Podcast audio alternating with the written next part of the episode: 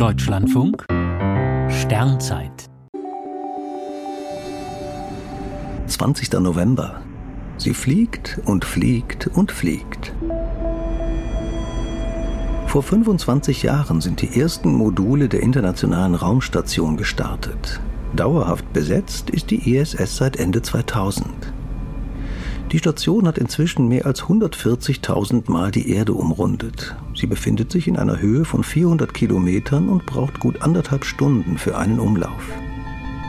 Für ihre Bewegung mit fast 28.000 Kilometern pro Stunde braucht sie keinerlei Treibstoff.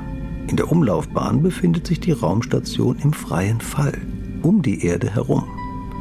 Ein Objekt im Orbit, sei es die ISS oder ein Satellit, ist so schnell, dass es stets seitlich an der Erde vorbeifällt. Die ISS hat in diesem Vierteljahrhundert Höhen und Tiefen erlebt. Nach dem Columbia-Unglück 2003 hielten sich jahrelang nur zwei Personen in den Modulen auf.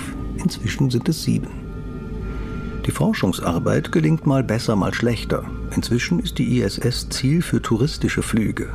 Offiziell wird diese kommerzielle Nutzung bejubelt, aber sie stört die Arbeit an den wissenschaftlichen Experimenten.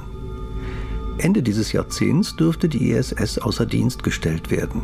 Vielleicht bleiben einige Module als private Raumstation im All.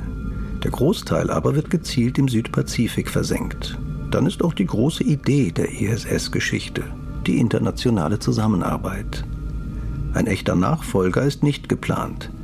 Am Mond gehen NASA und ESA auf der einen und Russland und China auf der anderen Seite wieder eigene Wege. Eine lunare ISS-2 wird es nicht geben.